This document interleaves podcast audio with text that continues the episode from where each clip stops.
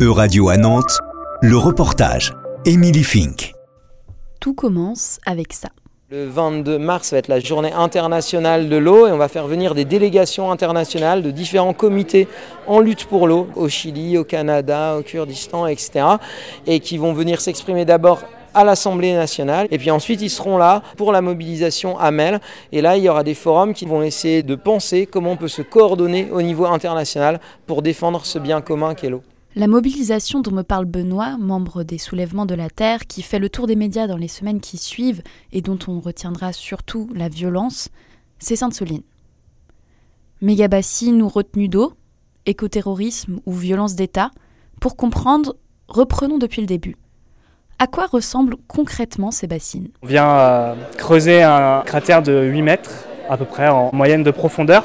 Joachim, membre de Bassine Non Merci. Et toute la terre qu'on va récupérer, on va la mettre sur le côté pour faire des digues. Et euh, dessus, on va mettre euh, des hectares de plastique. Et euh, pour remplir ces méga bassines, on va pomper dans les nappes phréatiques. À quoi servent-elles? Il s'agit de substituer des prélèvements estivaux, quand la nappe est sous tension, par des prélèvements hivernaux lorsque la nappe est pleine. Thierry Burlot, président du comité de bassin de l'Agence de l'eau Loire-Bretagne. Il s'agit donc de créer des réserves d'eau en hiver pour pouvoir en disposer l'été. Or, cet hiver, quand le remplissage de la bassine de Mosée a commencé, le Mignon, le cours d'eau à côté, était à sec. Ce que m'annonce Anne Morwen-Pastier, géomorphologue et membre de Bassine au Merci, fait écho à un triste record de sécheresse hivernale battu cette année, 32 jours consécutifs sans réelle pluie. La crainte, c'est euh, ils vont prélever en hiver et ils vont aggraver la situation de sécheresse hivernale. Yves Lequelec, président de France Nature Environnement Vendée. Je pense que non, puisque les prélèvements en hiver sont très fortement encadrés aussi. C'est-à-dire qu'il ne s'agit pas de vider une nappe. On prélève dans la nappe quand on est certain qu'elle a atteint un certain niveau, qu'elle est en phase de recharge. Alors on peut évidemment discuter sur les niveaux en question et les données sont publiques. Donc chacun à la limite peut surveiller ce qui se passe. Et c'est précisément ce qu'a fait Anne Morwen Pastier. On pouvait tout à fait savoir avec les données passées que le niveau de la nappe auquel le remplissage était autorisé correspondait à un assec de la rivière. Cela signifierait donc que... En tout cas pour l'indicateur de la bassine de Mosée sur le Mignon, qui est la seule en activité pour l'instant, et qui est aussi l'indicateur de remplissage pour trois autres bassines. Les valeurs de seuil, donc vraiment les niveaux en novembre, décembre, janvier, février, mars, en dessous desquels ils n'ont pas le droit de remplir, sont toujours inférieurs à la moyenne, voire sont inférieurs à la quinquennale sèche, c'est-à-dire euh, la valeur statistique qui sera l'année la plus sèche sur cinq ans, et parfois sont carrément inférieurs aux valeurs minimum jamais enregistrées. Donc en fait, ces seuils sont bel et bien là pour garantir le remplissage des bassines et absolument pas pour garantir le bon état des milieux. Mais avant de construire des bassines, on a dû vérifier que les bassines garantissent le bon état des milieux. L'étude d'impact a eu lieu précédemment. On est sur un secteur où les nappes font l'objet d'études répétées, nombreuses, depuis des dizaines d'années. C'est sans doute un des secteurs où la compréhension de ces nappes est la plus maîtrisée. Or, j'ai pas eu accès à beaucoup. J'ai eu accès à une étude euh, hydrologique. C'est euh, le bureau d'études Caligé à Nantes qui l'a faite.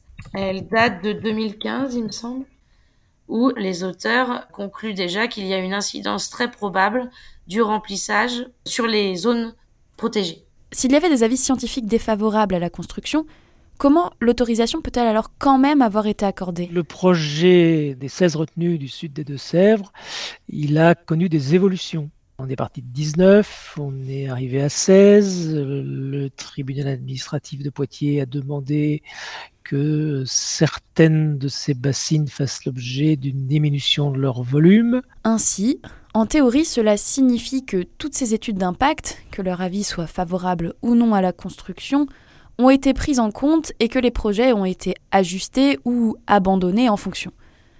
Celles qui sont en activité ou en cours de construction auraient donc un effet négligeable sur l'environnement? Le projet de la COP de l'eau, il date des années 2010-2015. Le protocole d'accord qui était acté à un moment donné dans le territoire, il date de 2018. Depuis, euh, on a eu la Covid, euh, le dossier a pris beaucoup de retard.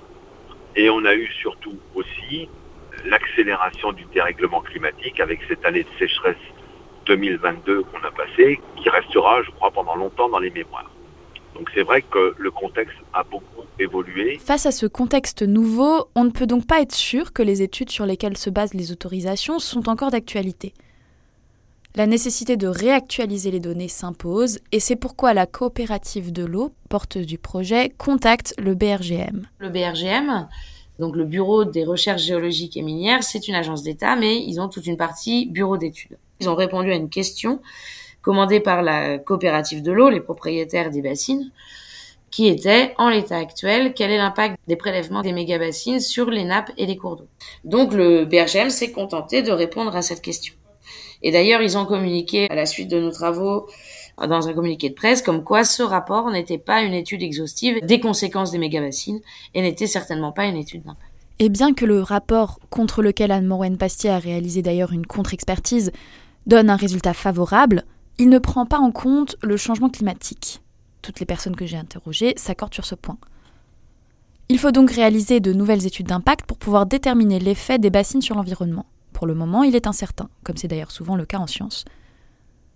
Au-delà de ça, l'idée même de stocker de l'eau en surface est contestée. On va aller chercher de l'eau qui est située dans la nappe pour la mettre en surface. Dans la nappe, elle est protégée de l'air, de la lumière, elle est à température constante, donc elle reste saine. Alors que quand on la met à la surface, elle est exposée à la lumière, à la chaleur, et en plus on la garde stagnante. Donc on va avoir une partie d'évaporation, puis surtout on risque de développer des cyanobactéries, des algues. C'est ce qu'on voit déjà dans les bassines de Vendée. Et donc on va abîmer la qualité de cette eau. Ce à quoi répond Yves Lequelec. J'ai vu des chiffres avancés par tel ou tel qui se basent sur des extrapolations à partir d'exemples sous des latitudes bien éloignées des nôtres. Et donc c'est pas la réalité locale. Voilà. C'est pourtant un sujet qu'il va falloir évidemment surveiller et prendre en compte. Pour les cyanobactéries, c'est la même chose. Euh, les cyanobactéries, il y en a partout, et notamment dans toutes les eaux superficielles de la région. Dès l'instant où on passe en période de canicule, où l'eau ne court plus. Donc c'est pas un sujet pour les bassines, c'est un sujet global d'évolution euh, de l'eau. Précisons tout de même que le GIEC Pays de la Loire, un groupe d'experts réunis par le Conseil régional en 2020, mais qui n'est pas en rapport avec le GIEC de l'ONU, s'est prononcé contre les mégabassines, précisément au vu de ces risques de perte et d'endommagement de l'eau. Bien que l'expérience de ce dispositif dans d'autres pays comme l'Espagne et le Chili, parfois même en France, parle plutôt contre les bassines, il faut donc continuer à faire des recherches. Or, il y a d'autres problématiques liées à ces bassines et où il sera plus simple de trancher. Elles concernent la gestion du projet dans laquelle s'opposent deux modèles agricoles. C'est ici que le plus gros du débat prend racine. À quoi sert cette eau? Qui y aura accès? Pour en savoir plus, rendez-vous au prochain épisode. C'était un reportage de radio à Nantes, à retrouver sur euradio.fr.